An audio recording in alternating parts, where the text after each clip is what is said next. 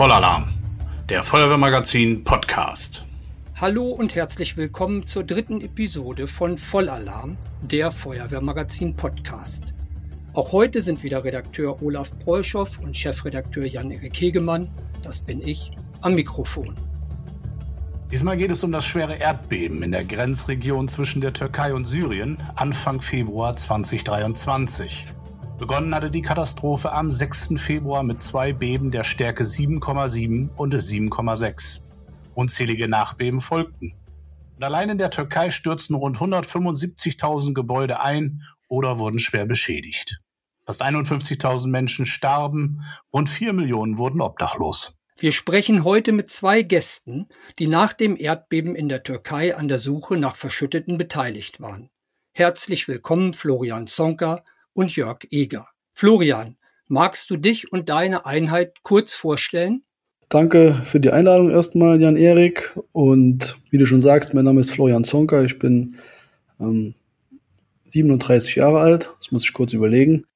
Und ähm, meine Einheit ist AdFire. Wir sind eine kleine Hilfsorganisation, die sich äh, mit internationaler Erdbebenrettung und Waldbrandbekämpfung beschäftigt. Wir haben inzwischen an die 500 Mitglieder und ähm, ja, machen das alle im Ehrenamt und waren mit unserem User-Light-Team jetzt in der Türkei im Einsatz.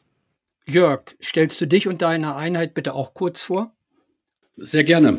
Äh, schönen guten Tag zusammen. Mein Name ist Jörg Eger bin Referatsleiter in der THW Landesverbandsdienststelle in Mainz, ähm, hauptamtlicherseits und ehrenamtlich komme ich ursprünglich aus dem Ortsverband in Koblenz, bin also Rheinland-Pfälzer.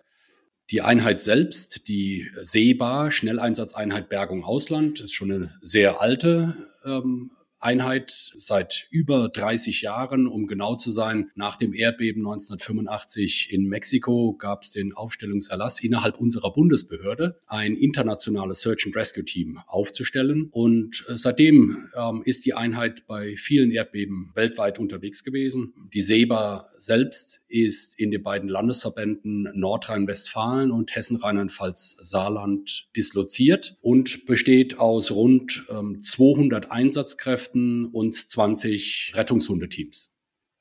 Ja, Florian, wie viele aktive und wie viele Hunde habt ihr? Ja, im Einsatz ähm, besteht unser Team aus ähm, zwischen 18 und, und 24 Mitgliedern. Und wir haben immer zwei Rettungshundeteams dabei. Und das speist sich aus den Mitgliedern unseres Vereins. Wie gesagt, wir haben 500 Mitglieder und davon ja, sind so zwischen 80 und 100 Mitglieder ähm, im User, also im Erdbeben Rettungsbereich trainiert und ausgebildet. Wofür steht diese Abkürzung USAR? Ja, USAR steht für Urban Search and Rescue und das ist die ja, englische Übersetzung für ähm, die Rettung in oder Rettung aus ähm, Gebäuden nach Gebäudeeinstürzen. Erstmal unabhängig von Erdbeben, aber eben auch nach Erdbeben. Jörg, was unsere Hörerinnen und Hörer sicherlich auch interessiert, äh, wo wart ihr in der Vergangenheit schon im Einsatz? Es fing an in der Tat 85 mit Mexiko, 88 Armenien, aber auch ähm, 92, 99 in der Türkei. Wir waren, und ich zähle nur exemplarisch auf, äh, 2004 nach dem schweren Tsunami in Südostasien, 2005 nach dem Beben in Pakistan, ähm, 2011 äh, nach ähm, dem schweren ähm, Ereignis äh, Fukushima in Japan eingesetzt. Ähm, zuletzt äh, vor der Türkei dann auch gemeinsam mit Ed Fire im Übrigen äh, 2020 in Beirut nach der Explosion im Hafen und in diesem Jahr dann nach dem Erdbeben in der Türkei selbst. Also gibt es auch durchaus schon gemeinsame Einsatzerfahrungen. Florian, wo wart ihr schon? Ja, wir waren 2010 in Haiti, wir waren davor auch schon in Pakistan und auch in ähm, in Asien nach dem Tsunami. Wir waren ähm, 2015 in Nepal und dann 2020, wie Jörg gesagt hat, ähm, gemeinsam mit dem THW in Beirut und äh, jetzt in der Türkei. Wann und wie wurdet ihr denn in die Türkei angefordert, äh, Anfang des Jahres? Morgens, ähm, als ich aufgewacht bin, die Kinder haben mich geweckt um 5 Uhr, da habe ich auf mein Handy geschaut und äh, da war der erste Alarm schon da vom, ähm, von GDEX im Global Disaster Alert. Jörg, helf mir. Wofür, wo, wofür steht das C? Assessment. Uh, Global Disaster Assessment Coordination, genau. Coordination System. Genau, bei Erdbeben gibt es eine SMS nach einem voreingestellten System und da war schon erkennbar, dass es da zu einem größeren Beben gekommen ist und dann haben wir uns langsam vorbereitet und ähm, die Alarmierung kam im Laufe des Vormittags ähm, über die türkische Botschaft und dann sind wir am Abend losgeflogen. Ähm, unmittelbar nach dem Erdbeben ähm, erfolgte auch äh, eine Information für uns, THW intern, dass es ein Erdbeben gab. Das war noch keine Alarmierung, sondern schlichtweg eine Information. Und äh, wir hatten dann, also das THW selbst, äh, erhielt dann auch über das ERCC, Response Coordination Center in Brüssel, das ja den europäischen Katastrophenschutz ähm, koordiniert, recht schnell eine Anfrage, ähm, weil die Türkei sehr schnell Brüssel angefragt hatte, um Unterstützung und Hilfe gebeten hatte. Das passierte dann im Laufe des Vormittags. Das ging aber recht flott, so dass wir ähm, dann auch relativ schnell im Laufe des Vormittags uns innerlich darauf einstellen konnten, dass möglicherweise ein Einsatz erfolgen wird. Und wie sahen eure Vorbereitungen auf den Einsatz dann aus, Jörg? Ähm, das muss man ein Stück weit trennen. Es gibt die persönliche Vorbereitung. Das heißt, zu Hause fängt man natürlich an, seine Sachen zu packen, sobald ähm, es sich äh, immer stärker herauskristallisiert, dass es in den Einsatz gehen könnte. Wir werden dann THW intern auch informiert, ob man sich vorbereiten soll oder gar an den Sammelpunkt schon begeben soll. Das sind verschiedene Schritte, verschiedene Stufen. Und im Hintergrund, neben der personellen Bereitstellung und Alarmierung, erfolgt auf der anderen Seite natürlich auch die materielle ähm, Bereitstellung. Aber das ist dann ein anderer Strang innerhalb des THWs, der dann die Ausstattung ähm, vorbereitet und letztendlich auch für die Frachtabwicklung, ähm, äh, für den Luftverkehr entsprechend so vorbereitet, dass das erfolgen kann. Ja, also das sind verschiedene Stränge, die ablaufen. Für mich persönlich zu Hause ähm, ist das immer wieder dieselbe Frage, trotz einer Checkliste, die ich habe und die jede der Einsatzkräfte auch hat. Habe ich alles eingepackt? Äh, sind die Taschen, die Rucksäcke und so weiter, äh, das, was vonnöten, vonnöten ist, ist das jetzt adäquat für den Einsatz? Es ist ja auch immer die Frage, in was für eine Region geht's? Ist es dort heiß vor Ort? Ist es, äh, sind es niedrige Temperaturen? Ähm, welche klimatischen Bedingungen insgesamt gibt es? Also das sind immer verschiedene Fragestellungen. Für mich in meiner Funktion Situation äh, während des Einsatzes als Einsatzleiter ähm, bereite ich mich dann auch zusätzlich innerhalt, inhaltlich äh, stärker darauf vor. Das heißt, ich fange natürlich nach der Information, Erstinformation schon sehr früh an, über dieses eben schon erwähnte GDAC-System, die internationale Koordinierungsplattform, fange ich natürlich sehr früh an, die Informationen mitzulesen und auch äh, für mich zu sondieren und dann schon zu überlegen, äh, was könnte für ein Briefing möglicherweise, sofern es in den Einsatz geht, relevant sein. Also es sind verschiedene Vorbereitungsschritte, die dann relevant sind. Auf wie viele Tage bereitet ihr euch dann vor? Es gibt einen internationalen Standard in der Search and Rescue Familie, sage ich jetzt mal, und das sind zehn Tage. Das heißt, ein Team muss in der Lage sein, ähm, für zehn Tage autark zu arbeiten. Und dementsprechend muss man seine sieben Sachen auch packen, dass man zehn Tage klarkommt. Florian, wie ist das bei euch gewesen? Wann und wie wurdet ihr in die Türkei angefordert? Ja, das war ähnlich wie bei, wie bei Jörg. Ähm, auch am frühen Morgen haben wir schon die Info bekommen und dann haben wir mit den Vorbereitungen intern begonnen und haben in ähnlichen Systemen wie das THW das Material vorbereitet, nochmal zum letzten Mal gecheckt und das Team zusammengestellt und ausgewählt.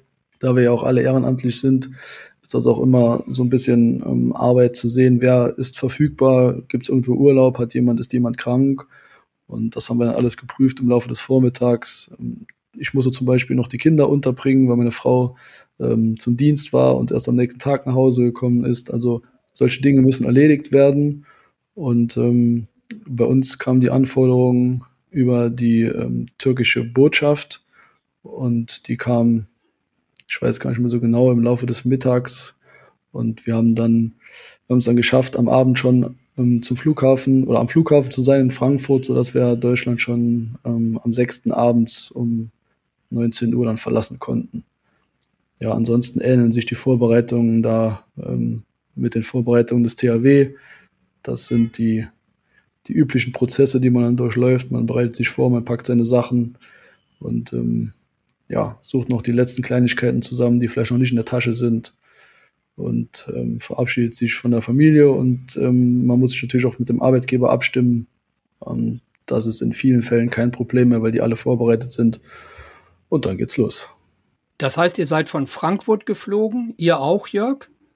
Wir sind auch von, nein, also nicht von Frankfurt, ähm, da muss ich mich schon selbst korrigieren, sondern von Köln-Bonn. Frankfurt äh, sind wir in der Vergangenheit häufiger geflogen oder meistens geflogen. Dieses Mal war es der Flughafen Köln-Bonn nach Gaziantep. Und fliegt ihr dann Linie oder gibt es da spezielle Maschinen dafür? Das kommt auf den Einsatz drauf an. Und diesmal? Dieses Mal wurde eine Maschine gechartert. Damit das Medium-Team, das ist die Mannschaftsstärke, mit der wir geflogen sind und die Kapazität, mit der wir geflogen sind. Das heißt 50 Einsatzkräfte mit vier Rettungshunden. Dafür wurde eine Maschine gechartert, die dann ähm, von Köln-Bonn nach Gaziantep geflogen ist. Was hattet ihr denn noch an Ausrüstung dabei, wenn du sagst vier Hunde? Ähm, hattet ihr auch spezielle Gerätschaften, die ihr dann mit in die Türkei genommen habt? Ähm, an ein internationales Search and Rescue Team ähm, gibt es bestimmte Anforderungen. Ähm, also an ein klassifiziertes Team gibt es bestimmte Anforderungen. Wir müssen natürlich die Aufgaben, die einem Search and Rescue Team gestellt werden, ähm, entsprechend umsetzen können. Das ist die technische Ortung. Das heißt, wir haben akustisches Ortungsgerät dabei, wir haben eine Searchcam, also ein Kamerasystem dabei, wir haben im Bereich der Bergung sehr viel Bergungsausstattung von ganz einfachen handbetriebenen Gerät über hydraulisches Gerät und verschiedenste Ausstattung, um unseren Bergungsjob letztendlich vor Ort machen zu können. Das ist so der eine Bereich, Search and Rescue. Dann haben wir natürlich eine ähm, Führungsausstattung dabei. Das ist die zweite Komponente. Dritte Komponente ist die medizinische Ausstattung zur äh, Eigenversorgung. Wir haben natürlich einen großen Logistikbereich. Das betrifft sowohl die Verpflegung, aber auch die Unterbringung der Einsatzkräfte. Und das sind so die verschiedenen Komponenten eines Search and Rescue Teams. Management, Führung, Medical, medizinische ähm, Selbstversorgung, Eigenversorgung, Logistics, für die Materialverbringung, aber auch Unterstützung und Versorgung, Unterbringung vor Ort und dann die eigentlichen Search and Rescue Komponenten. Das sind die fünf Elemente eines internationalen Search and Rescue Teams. Florian, mit wie vielen Leuten seid ihr geflogen und wie viele Hunde hattet ihr dabei? Wir sind initial mit 18 Einsatzkräften losgeflogen und hatten zwei Hunde dabei. Und bei uns das ein bisschen anders als beim THW. Wir haben die, die gleiche, diese gleichen Komponenten, die Jörg gerade aufgezählt hat. Die fünf Komponenten, die bilden wir auch ab. Wir stellen aber ein sogenanntes Light-Team, also eine Stufe kleiner und haben auch deutlich leichtere und ähm, ja, flexiblere Ausrüstung dabei, können nicht ganz so viele Aufgaben erfüllen wie das THW oder wie das THW-Team. Und ähm, wir sind Linie geflogen und haben dann unsere ja, 18 Einsatzkräfte und zwei Tonnen Material in ein Linienflugzeug von Turkish Airlines ähm, kurzfristig unterbringen können. Und ähm, deswegen haben wir da, ja, oder wir hatten das Glück, dass Turkish Airlines uns das zur Verfügung gestellt hat und konnten deswegen relativ zügig Deutschland verlassen. Noch eine Ergänzung. Ich denke, wir haben jetzt schon mehrfach die Begriffe Light und Medium ähm, hier erwähnt. Es gibt noch eine dritte Kategorie und das sind die, ähm, das ist dann Heavy Team, ein Heavy Team. Ähm, einfach für die Zuhörerinnen und Zuhörer möchte ich das mal kurz erläutern. Ein Heavy Team und die SEBA ist als Heavy Team grundsätzlich klassifiziert, also hat die Möglichkeit, als Heavy Team rauszugehen. Ein Heavy Team ist in der Lage, 10 Days, 24-7, also für 10 Tage rund um die Uhr an zwei ähm, Schadensstellen Stellen autark zu arbeiten. Ein Medium-Team ist in der Lage, zehn Tage rund um die Uhr 24-7 an einer Schadenstelle zu arbeiten. Und die Light-Teams können genauso an einer Schadenstelle arbeiten, äh, fungieren häufig, und an der Stelle, Florian, korrigier mich, fungieren häufig als Ergänzung und Unterstützung für weitere Einheiten. Also sind auch in der Lage, autark zu arbeiten, aber nicht selten auch Unterstützungskräfte für Medium- und Heavy-Teams. Jetzt nochmal eine Frage zu der Reise an sich. Müsst ihr euch selber um den Flug kümmern? Das, das hörte ich gerade so ein bisschen raus. Oder wird euch einfach gesagt, ihr müsst dann und dann in die und die Maschine steigen? Ja, bei uns ist das so, dass wir uns selber um den Flug kümmern. Wir sind ja als Hilfsorganisation eigenständig und auf uns selbst gestellt. Und wir nutzen dann unsere Kanäle, haben in dem Fall jemanden zum Frankfurter Flughafen entsandt, der dort direkt Kontakt mit den Airlines aufgenommen hat und die ja, schnellste Verbindung konnte uns Turkish Airlines in dem Fall zur Verfügung stellen und dann konnten wir direkt starten. Wo seid ihr hingeflogen, Florian? Wir sind, ha, jetzt erwischst du mich auf den falschen Fuß. Ich bringe die ganzen Städte schon wieder durcheinander. Da muss ich kurz nachschauen. Jörg, weißt du deinen noch? Bei uns war es der Flughafen Gaziantep. Und wie seid ihr von dem Flughafen dann ins Krisengebiet gekommen? Bei uns war es so, dass wir letztendlich uns äh, mit Unterstützung der dritten deutschen Einheit, die vor Ort war, ESA Germany, äh, war auch, äh, war schon vorher vor uns äh, vor Ort gelandet. Und die hatten schon Kontakte geknüpft und über die haben wir dann es letztendlich geschafft, LKWs und auch Busse zu organisieren, die uns dann zur Verfügung gestellt wurden. Ähm, ja, das ist eine der großen Herausforderungen, wenn man landet. Ähm, eigentlich so lehrbuchmäßig sagt man immer, ja, dann ist vor Ort ein sogenanntes Reception Center und ähm, das Land stellt dann äh, ähm, Personal zur Verfügung, die einem den Weg weisen. Ähm, die Lebenswirklichkeit ist dann häufig eine andere. Dann stehen dann x Flieger nebeneinander und es steigen hunderte Teams, äh, nicht hunderte Teams, aber hunderte Einsatzkräfte aus.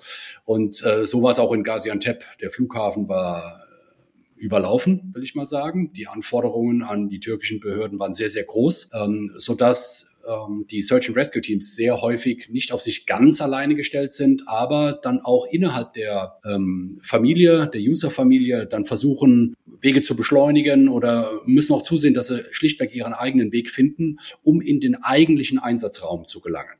Der wird euch aber zugewiesen. Ähm, teils, teils. Also in unserem äh, Fall hatten wir keine direkte Zuweisung, sondern wir haben auch uns wieder orientiert an dem anderen deutschen Team, das schon ähm, vorher gelandet war. Und ähm, dadurch, dass der Schadensraum so groß war, es war ja nicht nur eine Stadt, sondern es waren ja von der Größenordnung mehrere Bundesländer, ähm, um das jetzt mal auf Deutschland äh, zu übertragen. Das war so ein großer Schadensraum, dass äh, an allen Ecken und Enden äh, viel zu tun war, so dass wir letztendlich der Empfehlung ähm, gefolgt sind und ähm, dann auch in den Einsatzraum verlegt hatten, ähm, in dem ESA Germany schon am Arbeiten war. Und wie sah das da vor Ort aus? Was für eine Lage habt ihr vorgefunden?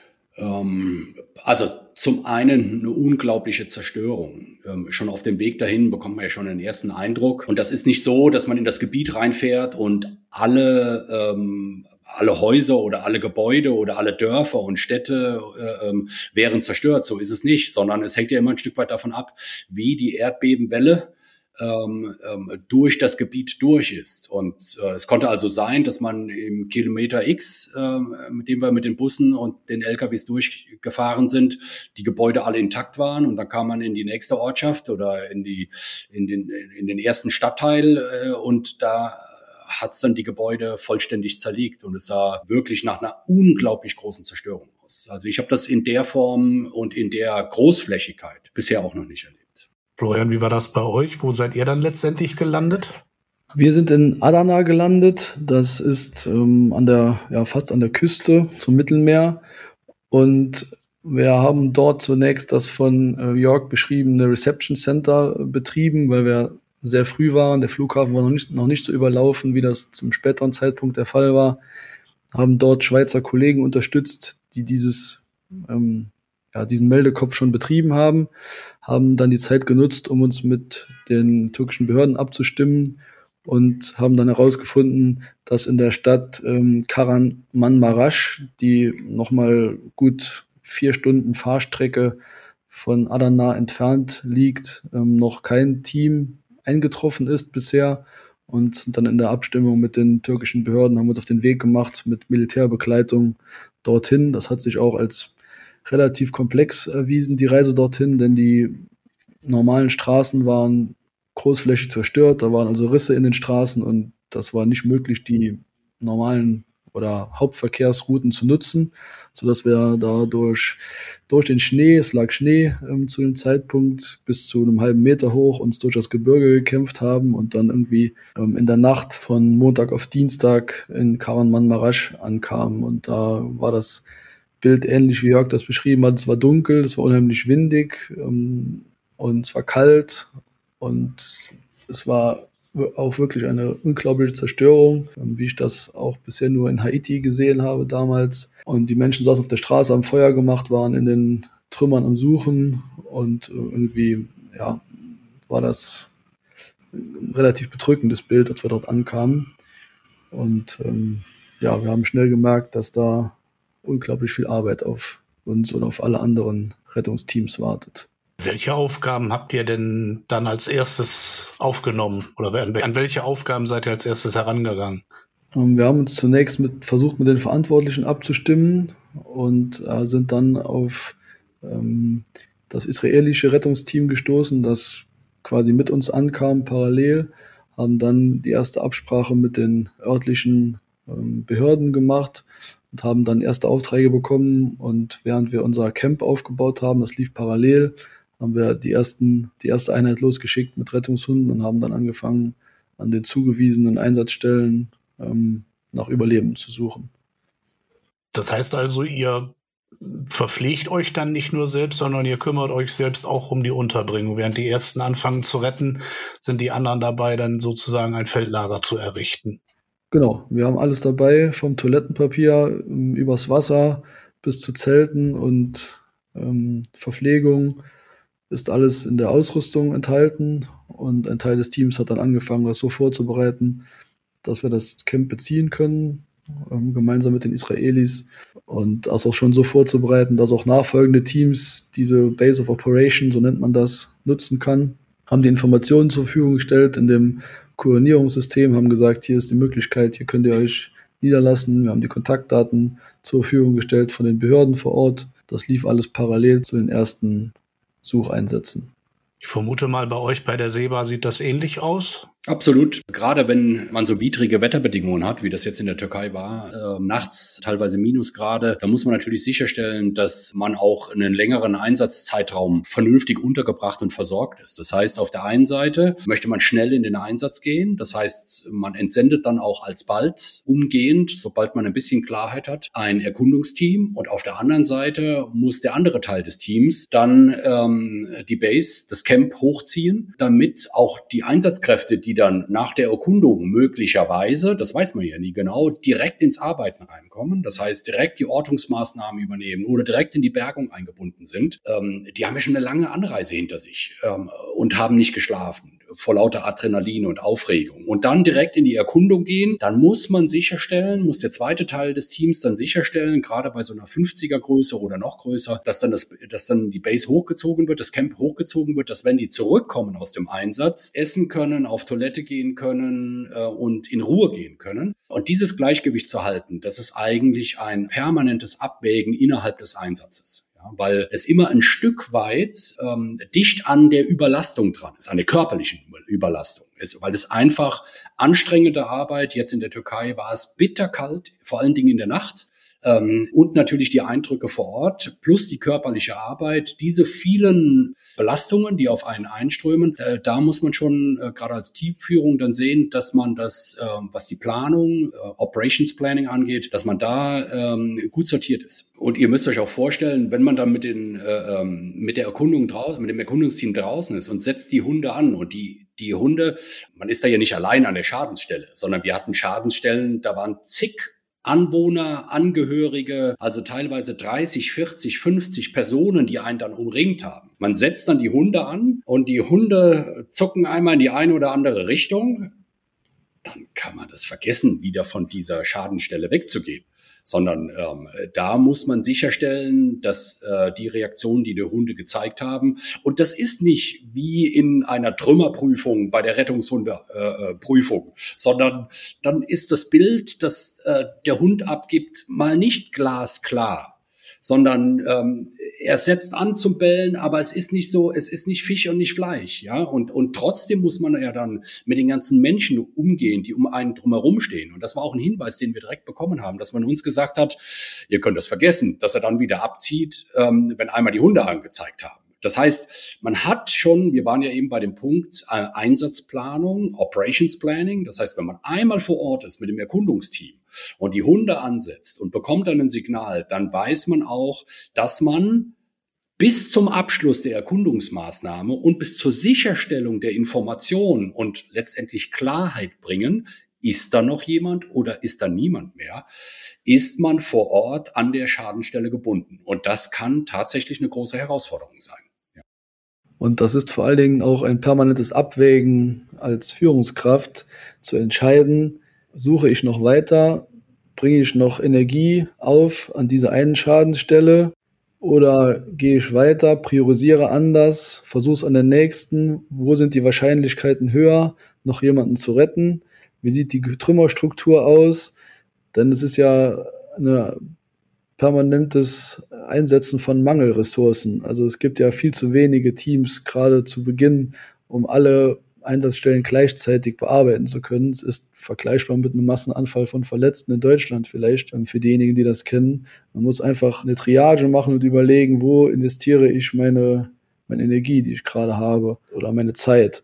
Und das ist eben, wie Jörg schon sagt, dann den ähm, Angehörigen von den Verschütteten zu erklären, wir müssen an dieser Stelle abbrechen. Das ist kein einfaches Unterfangen. Wir haben dann auch zeitlich bemüht, da militärische Unterstützung zu bekommen. Und ich muss sagen, die Menschen haben das überwiegend gut aufgenommen. Also wir hatten gute Gespräche, wir hatten immer Dolmetscher dabei, die das übersetzt haben. Da war auch eigentlich immer Verständnis da, weil die Menschen gesehen haben, wir haben, wir haben was getan und haben dann gesagt, hier ist unsere Grenze erreicht, wir versuchen es jetzt bei den Nächsten. Die haben auch eine Chance verdient. Und dann habe ich das so wahrgenommen, dass wir eigentlich eine gute Verbindung zu den Menschen da in Karaman Marasch hatten. Bis zu dem Punkt, wo wir dann wirklich erfolgreich waren und äh, mehrere Anzeigen hatten, ging es eigentlich relativ schnell. Auch für mich überraschend, aber wir waren zügig unterwegs. Und natürlich, wenn dann der Hund anschlägt und wir haben dann auch relativ schnell auch leise Stimmen gehört, dann, ähm, ja, dann ist das die Situation, so wie Jörg das beschrieben hat, da kommen ganz, ganz viele Menschen und schauen zu und bieten Unterstützung an. Und eigentlich war es in dem ganzen Unglück eine, eine gute Situation, weil man da auch gemeinsam mit den örtlichen Einsatzkräften zusammengearbeitet hat. Vielleicht noch mal ein Wort zur Dimension. Wir waren letztendlich in der Stadt Kirdekan eingesetzt. Ungefähr 110.000 Einwohner Stadt. In dieser Stadt waren äh, unseres Kenntnisstandes nach drei internationale Teams eingesetzt. Bei, ich kenne nicht die genaue Anzahl, aber sicherlich hunderten zerstörten Gebäude. Ähm, ich bin in der zweiten Schicht äh, zur Erkundung mit rausgefahren und eins der ersten Gebäude, zu dem wir kamen, Mehrfamilienhaus, total zerstört, also in sich zusammengefallen, mit den klassischen Schichtungsmustern. Und wir fragten dann nach weiteren Informationen zu der Lage vor Ort. Und dann sagte man uns, in diesem Gebäude haben 39 Menschen geschlafen. Drei Menschen konnten wir retten, sechs haben wir tot geborgen. Da müssten noch ungefähr 30 Menschen drunter liegen. Und dann setzt man den Hund an und der zuckt und man ist umringt von 30, 40, 50 Angehörigen, Nachbarn äh, etc. pp. Dann habt ihr eine Vorstellung, äh, wie die Situation vor Ort aussieht. Florian hat es eben ganz gut beschrieben, wie schwierig das in dem Moment ist, weil einmal die Ressource Erkundungsteam eingesetzt bedeutet, man bindet quasi die Einheit, weil ein Teil ist in Ruhe, äh, beziehungsweise baut das Camp auf, die anderen sind auf Erkundung. Man bindet die Einheit für ein, zwei, drei Stunden und bei so einer riesigen Schadenstelle die absolute oder die relative, muss man sagen, absolute Gewissheit hat man nie, aber eine relative Gewissheit zu haben über akustische und biologische Ortung, also Rettungshunde, dass man da nicht abrückt und hat da Überlebende äh, zurückgelassen. Das ist eine ganz schwierige Abwägung, weil man hat nicht die Rettungsmittel, wie sie in Deutschland logischerweise da sind. Das ist dann die Berufsfeuerwehr, die Freiwillige Feuerwehr und noch Unterstützungskräfte aus anderen Hilfsorganisationen äh, in ausreichend, meist ausreichendem Maße dann vorhanden sind. Das ist nicht vergleichbar, sondern man ist absolut auf sich alleine gestellt, ist dann froh, wenn noch nationale Kräfte äh, der türkischen Feuerwehr oder des Militärs gegebenenfalls vor Ort sind. Aber bei uns war da auch niemand vor Ort. Also wir waren da ganz alleine mit unserem Erkundungsteam und das ist schon eine besondere besondere Herausforderung und kann auch äh, tatsächlich eine Belastung sein. Nun müsst ihr ja auch an eure eigenen Einsatzkräfte denken. Das heißt, die müssen ja auch in regelmäßigen Abständen auch mal getauscht werden, damit die Ruhezeiten haben. Wie, wie schafft man das dann trotzdem noch, da eine Organisation, eine Struktur in den Tag zu bringen? Also die, die ersten 24 Stunden, will ich mal sagen, ist so ein Stück weit Augen zu und durch. Man versucht möglichst so früh wie möglich in, einen, in, in eine Schichtplanung reinzukommen, in einen Rhythmus, der es einem ermöglicht, jeder Einsatzkraft ein notwendiges Maß an Ruhe zu geben. Aber das ist nicht so, dass man dann großzügig sagen kann, so, jetzt machen wir mal zwei Zwölfer oder drei Achter oder sonst was Schichten, sondern das hängt ganz, ganz äh, stark von der ähm, ganz konkreten Situation vor Ort ab. Wie sah denn äh, so ein typischer Tagesablauf aus bei euch, Jörg? Vielleicht du? Für mich in meiner Funktion als Einsatzleiter in, in den, in den ganz frühen Morgenstunden, ähm, ich versuche mal so einen kompletten Tag zu skizzieren. Das heißt, meist war das zwischen vier und fünf Uhr ähm, in den grauen Morgenstunden bin ich aufgestanden, habe logischerweise auch äh, so Kleinigkeiten, Zähne geputzt. Es war immer noch bitterkalt. Ich habe Jede Nacht gefroren, ausnahmslos, trotz Zeltheizung, trotz Winterschlafsack, jede Nacht gefroren. Und äh, da war ich faktisch froh, dass ich erstmal aus dem Schlafsack rauskam, Zähne putzen, Katzenwäsche, ins Verpflegungszelt gehen, ein bisschen was essen. Und äh, dann war es schon so, dass die ersten Kameradinnen und Kameraden auf mich zukamen und mich schon mit Informationen versorgt haben oder direkt Fragen an mich gerichtet haben. Bin dann natürlich ins Führungszelt und habe die Arbeit entsprechend aufgenommen. Von dem Zeitpunkt an, an dem wir uns ähm, haben verbinden können mit der internationalen Koordinierung, haben wir dann auch sehr schnell logischerweise an den Besprechungen teilgenommen, die dann in der sogenannten User Coordination Cell, UCC, äh, stattgefunden hat. Das war so, so ein Element, Tageselement. Aber tagsüber gab es auch viele Fragestellungen, äh, die letztendlich übergeordneter Art waren. Ich war nur am ersten Tag mit raus zur Erkundung und später dann äh, war ich weniger stark eingebunden bei den einzelnen Rettungsarbeiten konkret. Aber man hat den Tag über recht viel zu tun, äh, Kontakt zur THW-Leitung nach Bonn, Kontakt zur deutschen Botschaft, Kontakt zu anderen Teams, Kontakt zu den türkischen Ansprechpartnern vor Ort, zum türkischen Militär. Der Tag ist so durchgetaktet, dass man da eigentlich kaum zur Ruhe kommt. Ja. Hinzu kommen dann noch so Sachen wie Presseanfragen, die auch regelmäßig am Tag auf einen einprasseln, so dass man ähm, dann, ich sag mal, als wir nachher einen gewissen Rhythmus hatten, ich denke mal, äh, dann wieder so um 12, 1 Uhr ins Bett gehen konnte. Ich war also nicht in dieser ähm, Search and Rescue Schicht, will ich mal sagen, sondern ich hatte dann einen Regeldienst, so will ich ihn mal nennen, von, ähm, und jetzt will ich nicht übertreiben, aber so von morgens um fünf äh, bis nachts elf, zwölf Uhr. Ja, das war so ein, so ein üblicher Tagesablauf. Florian, wie sah dein Tagesablauf aus? Ja, eigentlich ähnlich. Wir haben uns ein bisschen aufgeteilt im Team. Der Kollege, der noch in der Teamleitung war und ich haben uns das insofern getrennt, dass ich überwiegend mit rausgefahren bin und die Einsatzleitung draußen vor Ort hatte und der Kollege hat die Verbindungsarbeiten, die Jörg gerade beschrieben hat, in der Base of Operation hm, übernommen und ich glaube, ich habe das erste Mal am Mittwochmorgen endlich richtig geschlafen, weil wir dann am Dienstag in den Morgenstunden diese Anzeige hatten und haben dann fast 24 Stunden gebraucht, um die Rettung durchzuführen, weil wir eben zunächst einfach mit einem kleinen Team erst vor Ort waren und wenige internationale Teams da waren, waren wir da auf uns alleine gestellt. Und ja, wie sagt der Jörg, Augen zu und durch. Und dann ähm, mussten alle auf die Zähne beißen. Und dann hat es eben so lange gedauert, weil die Trümmerstruktur auch so schwierig war, bis wir die, in diesem Fall Mutter und Kind, da am Mittwochmorgen gerettet hatten. Und dadurch hat sich unser normale Ablauf etwas verzögert und wir sind eigentlich erst am Mittwoch am Nachmittag in einen normalen Schichtdienst gekommen und dann war das äh, ja ähnlich wie bei Jörg. Man hat morgens Teamleader-Meeting mit den anderen internationalen Teams und dann geht es ins Feld bis äh, nachts und dann wird fünf Stunden geruht und dann geht es wieder von vorne los, ähm, bis wir dann sonntags abgereist sind. Jörg, hattet ihr auch so besondere Erfolge? Ähm, wir hatten das große Glück, zum einen bei einer Rettung unterstützen zu können. Ähm, ESA Germany hatte an einer Schadensstelle ähm, um Unterstützung gebeten. Das haben wir gerne getan und haben da Einsatzkräfte zur Verfügung gestellt, die dann ESA Germany bei dieser Rettung unterstützt hat. Das war toll fürs Team und da sind wir auch sehr dankbar für. Und wir haben noch ähm, eine weitere Dame retten können aus den Trümmern. Da hatten wir auch aus der türkischen Bevölkerung äh, die Hilferufe bekommen und haben dann eine unserer Gruppen dahin entsandt, die dann ähm, glücklicherweise die Frau hat, hat Leben retten können. Und die hatte, die hatte schon mehrere Tage darunter gelegen. Also die war schon deutlich über den so immer gerne erwähnten 100 goldenen Stunden. Die war schon deutlich drüber hinaus und sie hat äh, überlebt. Ja, die haben, unsere, unsere Einsatzkräfte haben die in ihrem ähm, blauen Morgenmantel aus den Trümmern ziehen können.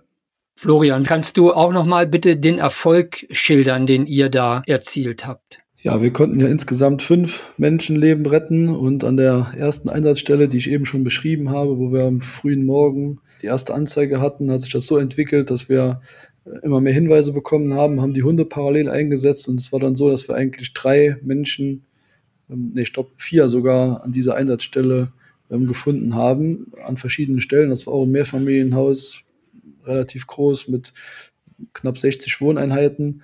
Und da war noch ein, Hostel drin, wo Backpacker unterwegs waren.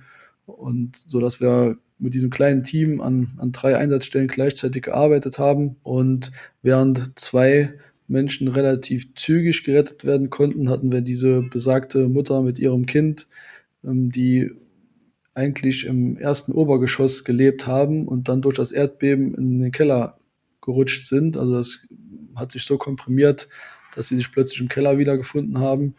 Und aufgrund der Instabilität des Gebäudes war das für uns relativ schwierig, dahin vorzudringen. Wir hatten die ganze Zeit Sprechkontakt durch einen Übersetzer, wussten also, wie es denen geht. Und je länger es gedauert hat, der Jörg hat es beschrieben, es waren nachts bis zu minus 10 Grad, also sehr kalt. Und die Mutter hat irgendwann berichtet, dass ihr Kind ähm, seine Füße und seine Hände nicht mehr spürt, dass ihnen furchtbar kalt ist, dass sie Angst haben zu erfrieren. Da sind wir natürlich auch ein bisschen nervös geworden, weil uns so ein bisschen die Zeit durch die äh, Finger geronnen ist. Und da haben wir nochmal alle Energie reingesteckt und ähm, da ist uns dann durch einen Umweg äh, gelungen, an Mutter und Kind zu kommen. Wir haben ein Loch neben, also hatten, es gab einen Bagger vor Ort und wir haben dann, muss man sich so vorstellen, quasi ein Loch in den Garten gegraben und sind dann durch die Kelleraußenwand ähm, vorgedrungen und dann im, im, Keller ein Stück nach oben durch eine ähm, Betondecke und konnten so äh, die beiden erreichen, weil der Weg von oben ähm, ja, unmöglich war. Das hat sehr, sehr länger gedauert. Und ähm, ja, leider haben die beiden ein Geschwisterkind und den Vater verloren. Die konnten wir nur noch tot erreichen. Ja, für uns war es ein Riesenerfolg, dass wir die beiden nach den ähm, aufwendigen Rettungsarbeiten da ja nahezu unversehrt aus diesem Gebäude retten konnten. Das ist dann ja ein wahnsinniges emotionales Auf und Ab. Du stehst da inmitten der Trümmer auf der einen Seite rettest du Menschen, auf der anderen Seite kannst du nicht, nicht jeden retten. Dann immer noch wieder unter der Beobachtung der, der Bevölkerung und der ein, äh, einheimischen Einheits Einsatzkräfte. Wie seid ihr damit umgegangen? Hat man eigentlich Zeit dafür, während des Einsatzes sich um seine eigene psychische Hygiene zu kümmern oder kommt das erst später? Ich muss zugeben, dass dieser, diese 24 Stunden für mich sehr belastend waren, weil ich mir unheimlich viele Sorgen gemacht habe, dass es nicht reicht, dass es am Ende nicht reicht, trotz aller Anstrengungen, die beiden Leben zu retten, dass die erfrieren, während wir dabei sind, sie aus den Trümmern zu holen. Das hat mich doch sehr belastet, ähm, vor allen Dingen in den kurzen Ruhephasen, die ich mir da gegönnt habe. Ansonsten verdrängt man das, weil man einfach beschäftigt ist mit, mit Arbeiten. Und dadurch, dass wir dieses Erfolgserlebnis zum Schluss hatten, macht das das Wett. Also dann ist das so ein gutes Gefühl, dass man damit, ähm, glaube ich, ganz gut umgehen kann.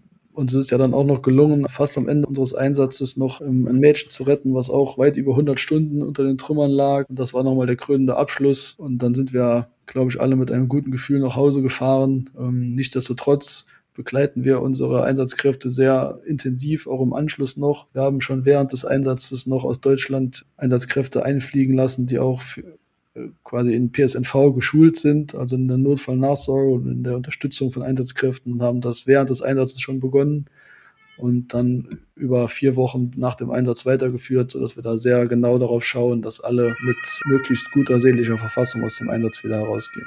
Ja, wie sieht das bei euch bei der Seebau aus? Ihr habt ja schon etwas mehr Erfahrung. Wie habt ihr das geregelt? Zum einen unmittelbar vor Ort. Wir haben im Team ein sogenanntes Buddy-Prinzip. Das heißt, es bilden sich immer Pärchen innerhalb des Teams, die aufeinander aufpassen sollen. Das ist so das eine. Das zweite, das ist natürlich in den einzelnen Einheiten, Gruppen sich rege ausgetauscht wird. Und das fördern wir auch und bestärken die Einsatzkräfte darin, äh, sich über das Erlebte auszutauschen, dass direkt vor Ort die eine oder andere Szene sich ähm, zu stark festsetzt, will ich mal sagen. Ebenso wie at Fire haben wir, äh, habe ich auch direkt mit der THW-Leitung Kontakt aufgenommen, nachdem schon klar war, wohin die Reise geht in dem Einsatz, dass wir auf sehr viel Leid und Trauer und Tod und ähm, schwierige Bilder treffen werden und habe direkt für äh, die, den unmittelbaren Zeitpunkt der Rückkehr, also der Landung in Köln-Bonn, äh, darum gebeten, dass Einsatznachsorgeteam ähm, bereitsteht. Und das war auch da, sodass bei dem unmittelbaren Willkommen, ähm, wir haben dann noch eine Nacht in, direkt in der unmittelbaren Nähe vom Flughafen übernachtet. Da war auch das Einsatznachsorgeteam bei der ersten direkten Nachbesprechung dabei und an dem Vormittag dann auch, sodass wir äh, ja, eine längere Unterstützungsphase nach der Landung, aber dann auch die, die folgenden Wochen hatten. Das war auch erforderlich. Also hier der Einsatz war wirklich ähm, sehr anspruchsvoll, was die Belastung angeht. Wenn man jetzt mal so abschließend mit einigen Monat Abstand nochmal drauf guckt, was war das Schwerste für euch, Jörg? Ich hatte es eben schon ganz kurz erwähnt. Also sicherlich das Leid vor Ort. Wir hatten ähm, in so einem relativ großen Team mit 50 Einsatzkräften, ähm, hatten wir ja auch viele, äh, einige dabei, viele will ich nicht sagen, aber einige, die das erste Mal in einem Auslandseinsatz waren, die das erste Mal dabei waren. Und wenn man dann also nahezu bei jeder Schadensstelle auf ähm, Leid, Trauer und Tod trifft, dann ist das schon keine Sache, die man jetzt, ich sag mal, gewohnt ist äh, vom normalen Einsatzalltag, sondern das äh, war schon außergewöhnlich. Ja. Wir wurden sehr stark konfrontiert äh, und nicht im Bösen, sondern die Menschen, die vor Ort waren, ähm, waren auf der einen Seite war natürlich froh, dass Hilfe da war, auf der anderen Seite war natürlich eine Wut da und warum wird so wenig geholfen, warum passiert so wenig und warum seid ihr nicht direkt hierher gekommen? Wir warten hier schon eine Zeit lang X. Das, ähm, äh, das war schon eine Herausforderung. Also die Situation an den Schaden Schadenstellen selbst. Das Zweite, ähm, was zu erwähnen wäre,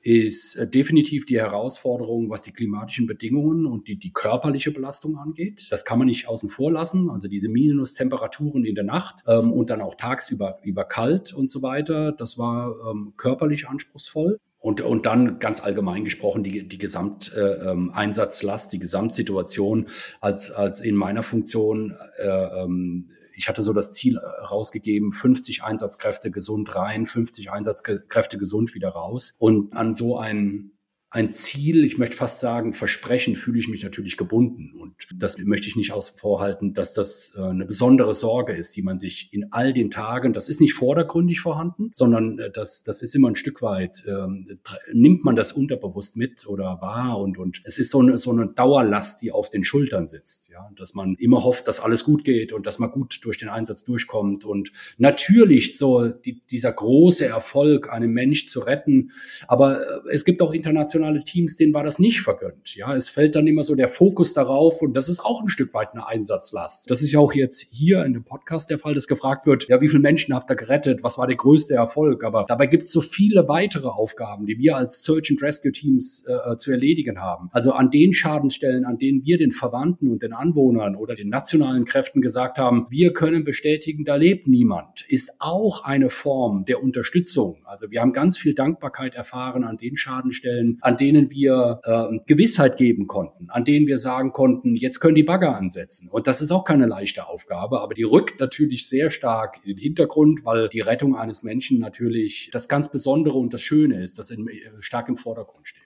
Das sind halt die besonderen Bilder, die dann halt auch durch die Medien gehen. Absolut und auch nachvollziehbar. Ich meine, dafür werden wir entsandt. Ähm, ich hatte irgendwie eine Zahl gehört, ähm, dass über 80 internationale Teams entsandt wurden in die Türkei, was ja, das ist ja schon mal eine Hausnummer. Und dann fragt man sich ja auch, ähm, ja, was haben die denn gebracht? Das ist so die betriebswirtschaftliche Denke. Weil wir schicken 80 Teams, die, die internationale Weltgemeinschaft, und welchen Einsatzerfolg haben die denn gebracht? Wie viele Menschen haben die denn Leben, haben die denn gerettet? Aber dass wir als internationale Teams natürlich auch die Aufgabe haben, zum einen diesen Punkt Gewissheit zu bringen, auch äh, beratend tätig zu sein. Wir haben noch die deutsche Botschaft mit unterstützt und so weiter und so weiter. Also es gibt viele Begleitaufgaben, die noch mit einhergehen, die wir dann mit übernehmen und auch gerne mit übernehmen. Das gehört dazu. Das ist das Portfolio, was wir abdecken müssen. Aber in der Tat, ich kann das nur bestätigen, steht natürlich auch medial sehr stark die Frage nach der Rettung im Vordergrund. Florian, wie haben die Betroffenen bei euch reagiert? Wir sind sehr, sehr herzlich aufgenommen worden, sehr herzlich begrüßt worden, haben alle mögliche Unterstützung bekommen. Wir sind verpflegt worden, uns wurde permanent Wasser und ähm, Nahrung angeboten. Alle haben sich erkundigt, wo wir herkommen und haben sich bedankt. Also ich kann nur von einer sehr, sehr großen Herzlichkeit berichten. Das war ein gutes Erlebnis in diesem ganzen, in dieser ganzen schrecklichen Situation. Schwierig wird es dann, wenn die Angehörigen darum gebeten haben, ihre Verstorbenen ähm, zu bergen. Das haben wir zum einen mit Rücksicht auf unsere Einsatzkräfte und zum anderen mit Blick auf die Zeit, die uns ja auch davongelaufen ist, immer verwehren müssen. Und das war, da gab es kein Unverständnis, aber auf jeden Fall gab es da dann noch größere Trauer und die Menschen haben darum gebeten und auch stellenweise gebettelt, dass wir ihnen helfen und dann da abzusagen, das tut, ähm, auch wenn es Verstorbene sind, doch, doch weh. Und ähm, da, das war noch ergänzend zu dem, was Jörg gesagt hat, und für uns, glaube ich, eine relativ schwierige Situation. Wenn ihr jetzt so mit Abstand zurückdenkt, gibt es so ja, Erinnerungen, die ihr mitnehmt, Bilder, die ihr noch im Kopf habt? Ja, also ich habe zwei Bilder immer vor, äh, im Kopf. Das eine ist die Einsatzstelle, wo wir die Mutter und das Kind so lange gerettet haben. Da habe ich das ganze Bild noch im Kopf von der ganzen Einsatzstelle. Und das zweite Bild ist, wir haben ganz zum Ende hin ein junges Mädchen, 15 Jahre alt, aus einem ganz, ganz schmalen Spalt zwischen zwei Decken retten können. Die lag da weit über 100 Stunden drin und ähm, es ist gar nicht so das Bild von dem Mädchen, sondern das Bild von diesem Spalt, das ich noch im Kopf habe, also als wir sie da rausgeholt hatten und das war so eng, ähm, da war kaum Bewegung drin möglich. Wir mussten das noch ein bisschen anheben, dass sie überhaupt da rauskam. Und wenn man sich dann vorstellt, dass ähm, die da so viele Tage bei diesen Minusgraden drin verbracht hat, ohne Getränke, ohne Essen, kalt, ungewiss, laut, eng, sie konnte sich kaum bewegen. Das ist das, was ich so, was ich noch mitnehme. Und das Bild, äh, ja, hat sich irgendwie bei mir eingeprägt. Ähm, aus aus ähm, beiden, also zum einen ähm, ein, schwieriges Bild, das ich ähm, an das ich mich immer noch erinnere und dann auch ein positives Bild. Ich habe so beides. Fangen wir mit dem Schwierigen an. Eins der aller, allerersten Gebäude, bei dem wir waren, war ein riesiger Menschenauflauf. Man bat uns auch, dort die Erkundung nochmal zu intensivieren, also nochmal ortungsmäßig einzusteigen mit technischer Ortung und den Rettungshunden. Gleichwohl war es so, dass dieses Gebäude, Mehrfamilienhaus, kollabiert war und ähm, hatte Feuer gefangen und hat dann auch die ganze Nacht gebrannt, sodass die Menschen, die vor uns standen, äh, hatten wir so zwei äh, Rückmeldungen. Die einen waren sehr lautstark und sagten, es ist doch alles Schwachsinn und, und äh, jetzt, die sind doch eh alle verbrannt, da lebt doch niemand mehr und die anderen, bitte, bitte, schaut noch mal nach, macht doch mal etwas. Das war ähm, so als, als Auftakt in die Erkundung, habe ich das als sehr intensiv empfunden und äh, das geht mir immer noch manchmal durch den Kopf. Und ähm, ähnlich auch wie bei Florian, natürlich ähm, das Gefühl innerhalb der Mannschaft, und das möchte ich auch noch mal skizzieren, äh, bei der zweiten Rettung, als wir da diese Frau haben retten können, das Gefühl in der Mannschaft, auch ein Stück weit die Erleichterung und dieses, dieses Glücksgefühl und diese wahnsinnige Dankbarkeit, ähm, auch die Rückmeldung ähm, des anderen Teams, ähm, der ja, der Unterstützungskräfte ähm, aus der Türkei, die einfach ganz großartig reagiert haben. Diese riesige Freude. Das ist so Freud und Leid dicht beieinander in so einem Einsatz. Das ist schon außergewöhnlich. Außergewöhnlich. Da weiß man gar nicht genau, in welche Richtung man jetzt äh, äh, emotional und gefühlsmäßig gehen soll. Das ist, da wird man hin und her gezerrt. Ähm, das ist äh, außergewöhnlich beschreibt. Ihr habt ja da auch mit anderen Hilfsorganisationen zusammengearbeitet, sicherlich auch mit staatlichen Stellen vor Ort. Wie sind da so eure Erfahrungen? Was waren die größten Herausforderungen oder lief das alles sehr reibungslos ab? Es war unterschiedlich. Natürlich war, wie das bei einer Großschadenslage nicht unüblich ist, natürlich auch die türkischen Behörden und Organisationen extrem unter Last und das sage ich in keiner Weise als Vorwurf, sondern das ist sicherlich für alle Zuhörerinnen und Zuhörer nachvollziehbar, dass nach so einem Ereignis ähm, die gesamte Region war unglaublich unter Druck. Das war wirklich außergewöhnlich, ähm, weshalb ich da auch niemandem vor Ort irgendeinen Vorwurf, wer bin ich, dass ich da irgendjemandem einen Vorwurf mache. Das, was sich nur zeigte, ist, dass wir mit ganz tollen nationalen Hilfsorganisationen haben zusammenarbeiten können. ISA Turkey möchte ich hier nennen, die wahnsinnig toll unterstützt haben. Das hat, äh, äh, das war wirklich eine, eine einzige Freude, ähm, die in unserer Base zu haben und äh, die uns an Informationen, an logistischer Unterstützung, an Dolmetschertätigkeiten, das war wirklich Wahnsinn, was die geleistet haben. Ähm, andere Einwohnerinnen und Einwohner aus der Stadt Kirdekan, die uns mit ganz, ganz großen Herzen und offen gegenüberstanden und alles versucht haben und unseren Einsatz äh, bestmöglich durchzuführen. Wir hatten tolle offizielle Kontakte ähm, vor Ort, hatten dann aber auch Situationen, ähm, ich sag mal, wir trafen auf das türkische Militär und mussten uns dann erstmal eingrooven, ähm, Neudeutsch. Das heißt, wir mussten uns erstmal finden. Die stehen auf, in, auf den Trümmern mit, mit ihren Waffen, wie das nicht unüblich ist. Ähm, und äh, dann erstmal einen, eine, eine Zusammenarbeitsform zu finden. Ähm, aber das sind wir von der Ausbildung her, das ist uns bekannt, das ist uns aus anderen Einsätzen bekannt. Das ist einfach kulturell eine andere Geschichte. Das ist nicht immer dann so eine klare Aufteilung, wie man das vielleicht aus Deutschland kennt, sondern da hat man dann 50, 80, 100 Soldaten, die da mit auf den Trümmern stehen und die haben ihre Waffe dabei. Ja, da muss man sich arrangieren, da muss man mit klarkommen ähm, und da muss man mit umgehen. Das sind dann schon mal besondere Situationen, die auch von den Einsatzkräften vor Ort äh, besonders abverlangen. Florian, wie sah das bei euch aus? Was für Erfahrungen habt ihr gemacht? Wir hatten das große Glück, dass in Marasch ein türkischer ähm, ja, Behördenmitarbeiter war oder ein ehemaliger Behördenmitarbeiter, der ähm, aus der User-Community kam, also der Search and Rescue kennt. Und der hat diesen ja, riesigen Einsatzabschnitt. Also Karaman Marasch hat 600.000 Einwohner, vergleichbar wie Essen oder Düsseldorf, also eine riesige Stadt. Und der hat da für uns die Verbindung zu den Behörden hergestellt, zum Militär und hat da wirklich, ich weiß nicht, ob der in dieser Woche überhaupt geschlafen hat. Ähm, der hat herausragendes geleistet. Der hat die, ja, diese Schnittstelle perfekt bedient und ohne ihn wäre das überhaupt in, also in keinster Weise so reibungslos gelaufen, wie es gelaufen ist. Also da haben wir immer noch guten Kontakt hin und ähm, tauschen uns regelmäßig aus. Das war ein tolles Erlebnis. Und abseits des Offiziellen hatten wir einige Fahrer, die mit uns aus Adana vom Flughafen mit Bussen und kleinen LKWs ähm, nach Karan Marasch gekommen sind. Und denen hatte man nicht gesagt, dass sie bei uns bleiben müssen. Also sie sind davon ausgegangen, sie bringen uns dorthin und fahren anschließend wieder nach Hause. Und dann haben wir gesagt, nee, wir, wir brauchen euch hier schon, also so geht das nicht. Und die sind morgens aus dem Haus gegangen, wie wir morgens zur Arbeit gehen und äh, waren dann plötzlich da mitten im Katastrophengebiet. Und die sind auch über sich hinausgewachsen. Sie haben uns in, in wir haben sie dann natürlich unterstützt äh, mit Verpflegung und haben sie bei uns aufgenommen und die haben uns unterstützt, wo sie nur konnten. Wir hatten einen hervorragenden Dolmetscher, der eigentlich eine Pommesbude in Sindelfingen betreibt und zufällig zum Urlaub dort war. Der hat seine Dolmetscherdienste angeboten, ähm, zu dem wir auch immer noch guten Kontakt haben. Das hat eine Gemeinschaft gegeben, die ja eigentlich unbeschreiblich ist. Innerhalb von kürzester Zeit hat man perfekt zusammengearbeitet und das war äh, ja tolles Erlebnis und ähm, wir wollen uns alle wieder treffen. Ich hoffe, das schaffen wir auch. Trotz allem Leid haben wir da äh, interkulturell und international zusammengearbeitet und glaube ich, haben für die Menschen da eine ganz gute Performance hinlegen können.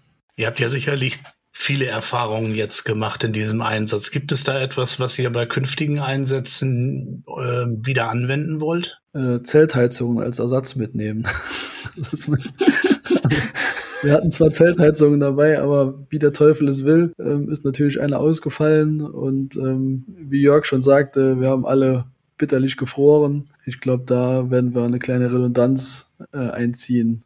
Ja, wir hatten unmittelbar äh, nach dem Einsatz hatten wir schon äh, eine erste Zusammenkunft und haben und unsere Erfahrungswerte zusammengetragen. Also äh, klassische Lessons Learned Veranstaltungen äh, durchgeführt und jetzt in drei Wochen kommt ein Großteil des Teams nochmal zusammen und wir wiederholen das. Und ausnahmslos in allen Bereichen sind Punkte aufgetaucht, ähm, die zu verändern sind. Also die fünf Komponenten Management, äh, Medical, Logistics, Search and Rescue. In allen fünf Komponenten sind Punkte aufgetaucht, die es weiterzuentwickeln oder zu verbessern geht oder abzustellen geht.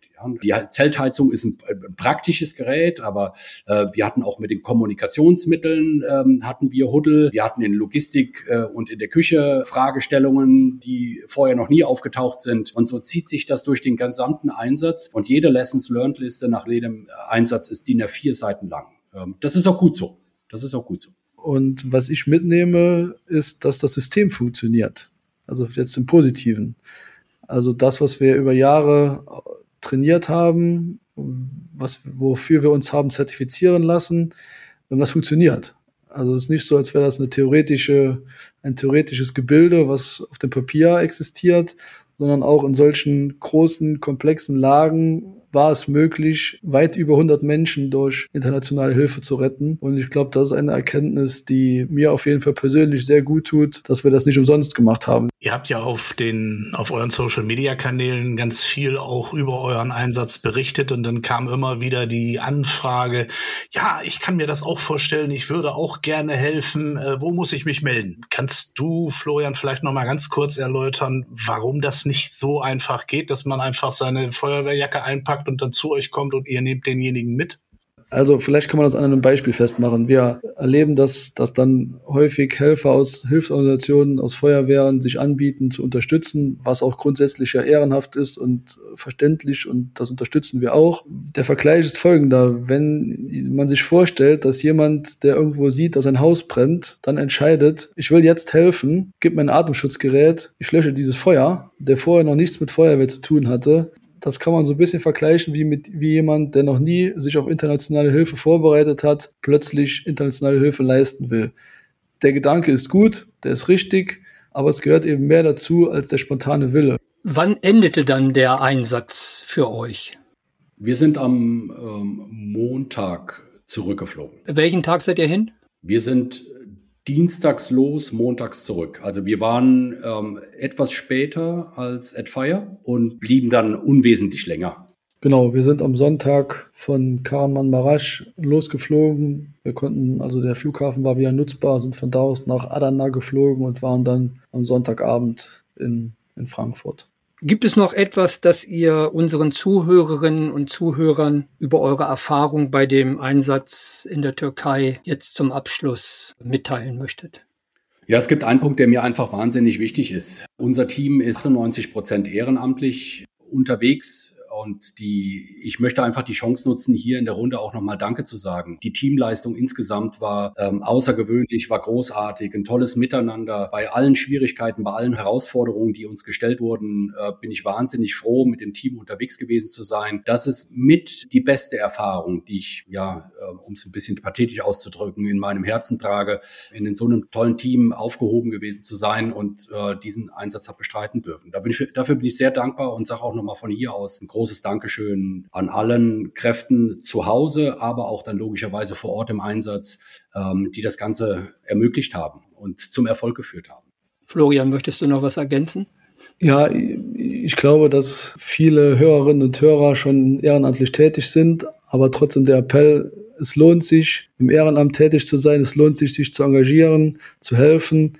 An alle, die es nicht tun, mein Appell, tut es, bringt euch ein. Es ist, ähm, wie Jörg sagt, ein gutes Gefühl, wenn man, wenn man helfen kann. Und ja, das ist mein Schlussappell. Ganz herzlichen Dank euch beiden für dieses Gespräch. Dankeschön. Vielen Dank.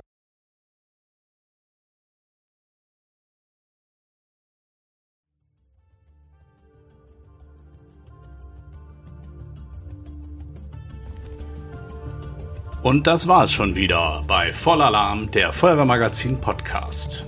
Ich hoffe, die Folge hat euch gefallen. Schreibt uns eure Meinung gerne in die Kommentare oder schickt sie per Mail an redaktion.feuerwehrmagazin.de. Ich wünsche euch noch eine gute Zeit und hoffe, dass ihr auch beim nächsten Mal wieder dabei seid. Und tschüss!